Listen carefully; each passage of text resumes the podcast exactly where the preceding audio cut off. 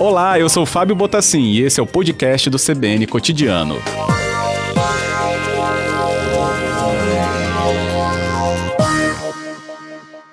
Boa tarde, secretário. Bem-vindo. Oh, boa tarde, Fábio. Boa tarde a todos os ouvintes aí da CBN.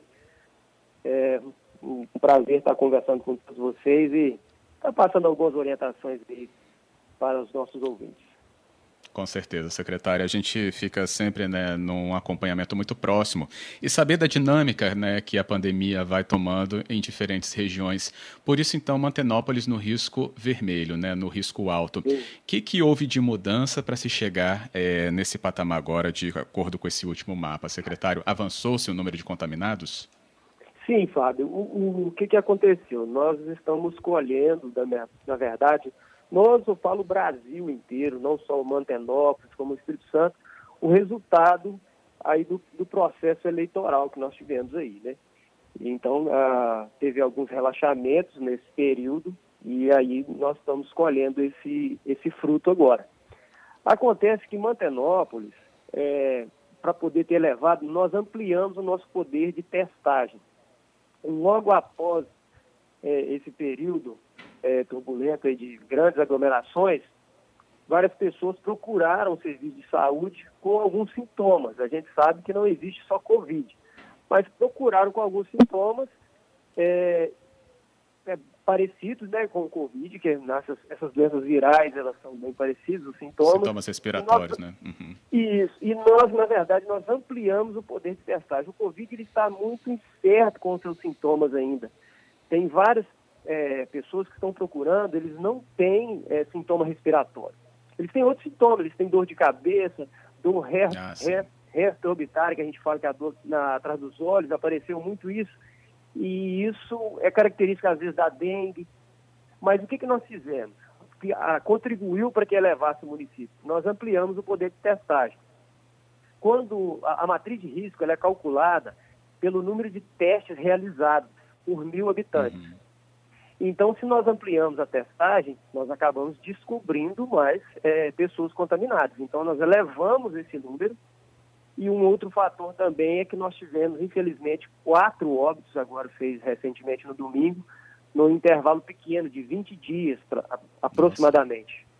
Então, isso contribuiu que elevasse o município para alto risco. Uhum. É, porque eu estou olhando aqui no mapa de no, desculpa, no painel Covid, secretário. Uhum. Então, até agora, Mantenópolis teve 12 óbitos, pelo menos a contagem aqui. Então, desses 12, quatro só agora, recentemente?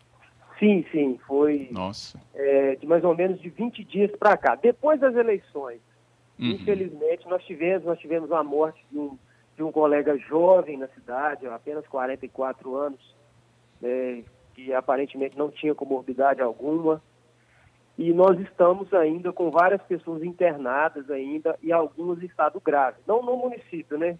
Porque daqui nós encaminhamos para a Grande Vitória, aí para o Jaime, ou para Colatino, no Silva Vidos, ou para o Alceu Melgaço, em Barra São Francisco. Então nós temos várias pessoas internadas ainda em estado grave. E, e isso acabou contribuindo que elevasse o município para alto risco. Entendido. Quando o senhor fala de eleição, é, e a gente sabe que nas cidades né, de menor porte isso tem uma abrangência, né, tem uma, um engajamento muito maior do que a gente vê aqui na região metropolitana, por motivos né, também muito mais óbvios em relação a conhecimento né, e as amizades que são, muito mais próximas. Mas, enfim, uhum. qual foi esse panorama, então, que foi é, registrado em Mantenópolis nesse período eleitoral? Foram comícios, foram as reuniões, foram os aglomerados mesmo, secretário? Na verdade, é, o Estado, né, através de, uma, de, de suas legislações, né, ele acabou liberando algumas reuniões com um número mais elevado de pessoas, né? Então, isso, às vezes, é difícil de você controlar. Né? Você uhum. libera uma reunião com 300 pessoas. É complicado você controlar um público desse grande. E é isso, isso acaba fugindo do controle, né? Que acaba é, tendo uma quantidade maior de pessoas, que é o permitido, e isso a, vem a consequência agora. Né? Mas não Entendido. teve comícios aqui na, na cidade, esteve sempre proibido, né, uhum. tanto pelo, pela parte eleitoral, com o juiz eleitoral, mas teve reuniões e nessas reuniões é, elas acabaram, às vezes, tomando uma proporção maior do que, do que era previsto, né? Sim. Eduardo, é, o nosso convidado, né, desculpa, é o Felipe Sampaio Almeida Cardoso, é o secretário municipal de saúde de Mantenópolis.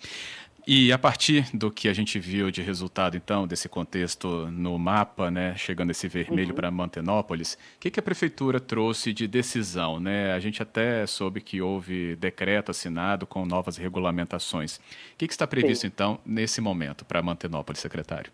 Bom, foi publicado um decreto, Fábio, é, no dia 7 de agosto, ontem, né? É o decreto 103 do município.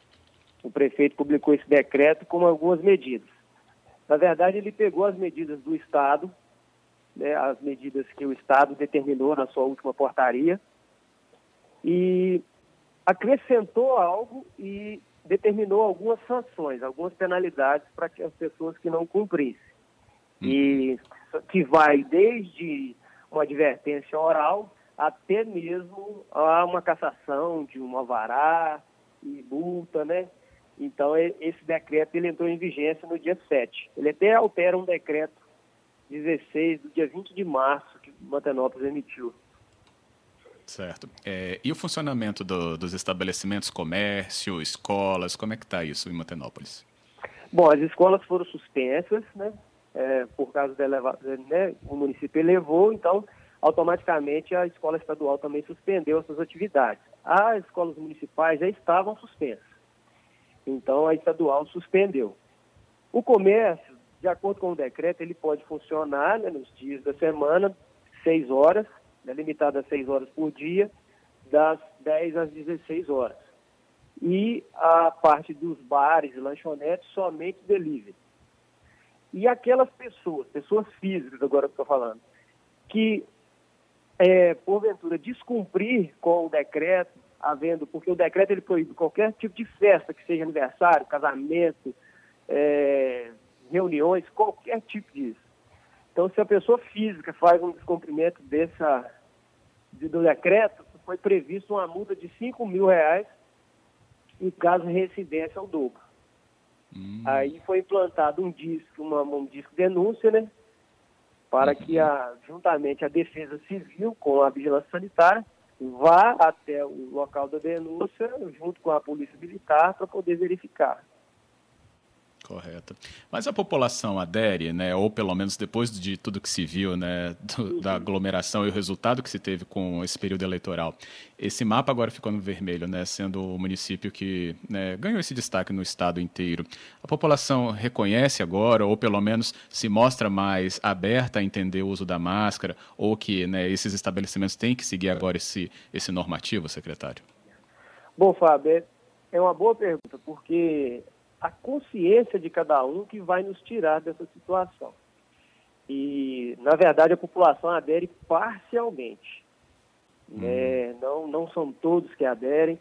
É, é lógico que depois desse, dessa, dessa situação que nós estamos agora, você consegue ver mais pessoas com uso de máscara na rua, né?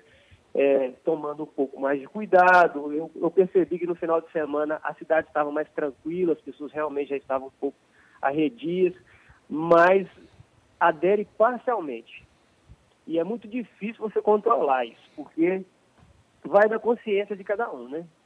Uhum. Como que você vai chegar.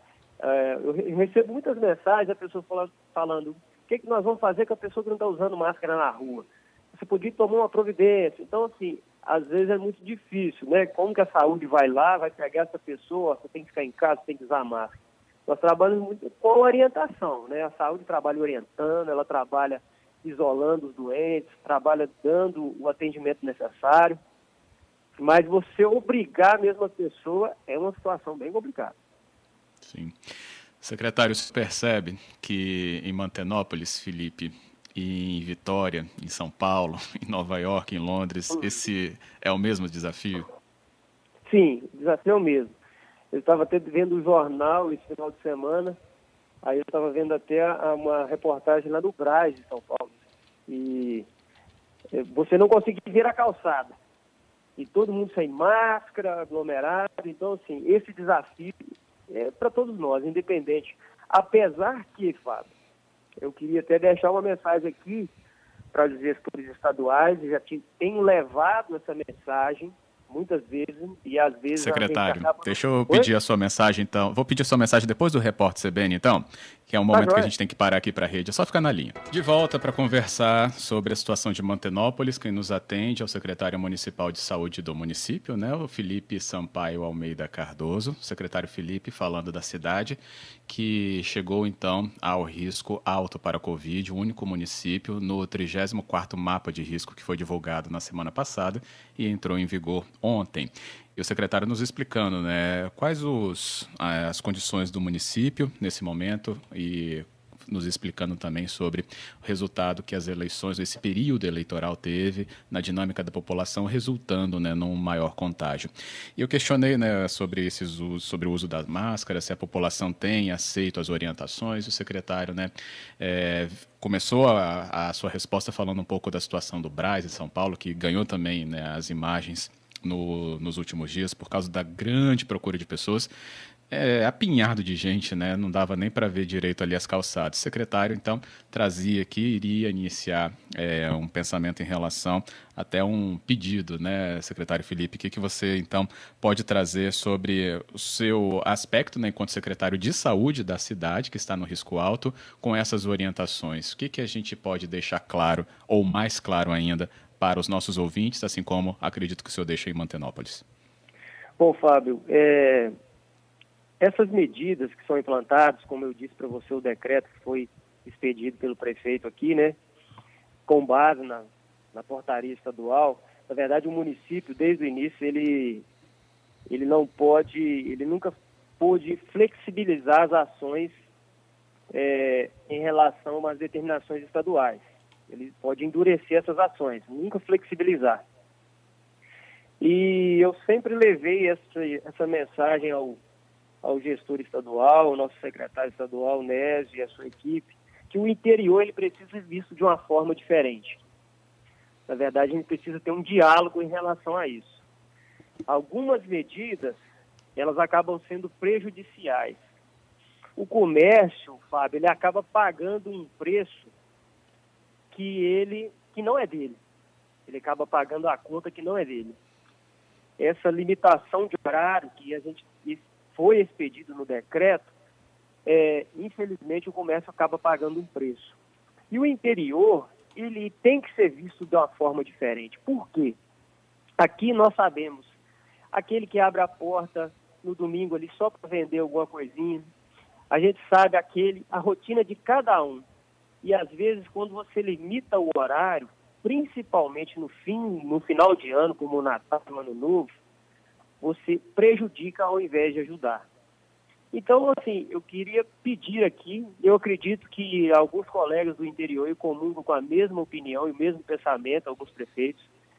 Eu conversei com o capitão do Corpo de Bombeiro, o cap, desculpa, o capitão é, da Defesa Civil, ele esteve aqui na cidade essa semana, nós conversamos, levei essa mensagem até ele, pedi que, pedisse que fosse levado, para que eles revissem essas medidas, principalmente o interior. O interior precisa ser tratado de forma diferente. Ele não pode ser de forma isonômica, igual é a capital.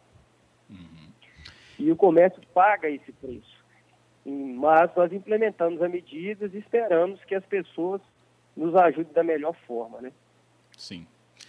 Quanto ao papel né, da sua própria secretaria, aí eu acho que o senhor pode nos ajudar muito mais é, diretamente a entender sobre o isolamento dos casos ativos, né, que aí merece toda uma atenção da saúde da família. Como é que está isso no município? É, isso está acontecendo, secretário? É interessante. Nós, com o aumento do, do, da procura de atendimentos, o que, que nós fizemos? Nós fizemos um atendimento de referência de Covid para justamente para você não misturar os pacientes de Covid com outros, para você não parar outros atendimentos também, porque nós não podemos parar também.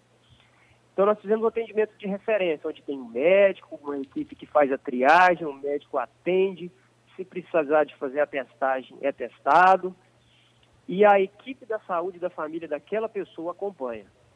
Nisso a pessoa ela é orientada, ela é notificada em relação ao isolamento, e é acompanhada até a alta.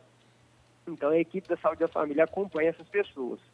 com isso e com essas medidas, Fábio, nós observamos uma melhora. É, a partir de quinta-feira da semana passada, nós já começamos a observar uma diminuição de procura de atendimentos. Nós estávamos atendendo em média 60 pessoas por dia procurando o atendimento com sintomas. E agora, hoje mesmo saí da secretaria agora, até o momento, apenas 10 pessoas tinham procurado. Então, assim, já teve uma redução considerável. E nós vamos observar isso daqui uns 14 dias, 15, de 10 dias para frente, nós vamos começar a observar isso. Uhum, com certeza. E também, que vai se refletir também é, no mapa. Uhum. É, e também uma outra situação, que também nós e até uma parceria do município com o Estado, exatamente hoje, eu, eu estava na escola, hoje nós estamos fazendo o censo nas escolas. Né, o Estado, em parceria com o município. Nós vai fazer a testagem de todos os profissionais da, da rede estadual, que foi que retornaram com, com, a, com as uhum. atividades, agora suspenderam de novo, né? E com isso, você vai observar no painel que vai haver um aumento muito grande de suspeitos. É, na verdade, eu até já comuniquei a equipe para poder informar a população para eles não ficarem assustados, né? porque nós temos muitos profissionais na educação que hum, hoje sim. vão ser colhido material para serem testados e eles entram como suspeitos no painel. Correto. É, pelo painel a gente então vai poder acompanhar também. Secretário, uhum. obrigado. A gente, nosso tempo se esgota por aqui, mas né, temos aí um canal de acompanhamento, né, junto com vocês então da prefeitura, para saber esses andamentos e tomara que Mantenópolis então consiga sair desse vermelho, voltar à normalidade dentro do verde. Uhum, eu Ou agradeço, próximo dela, né? Agradeço o contato aí da CBN, estou sempre à disposição para dar qualquer informação.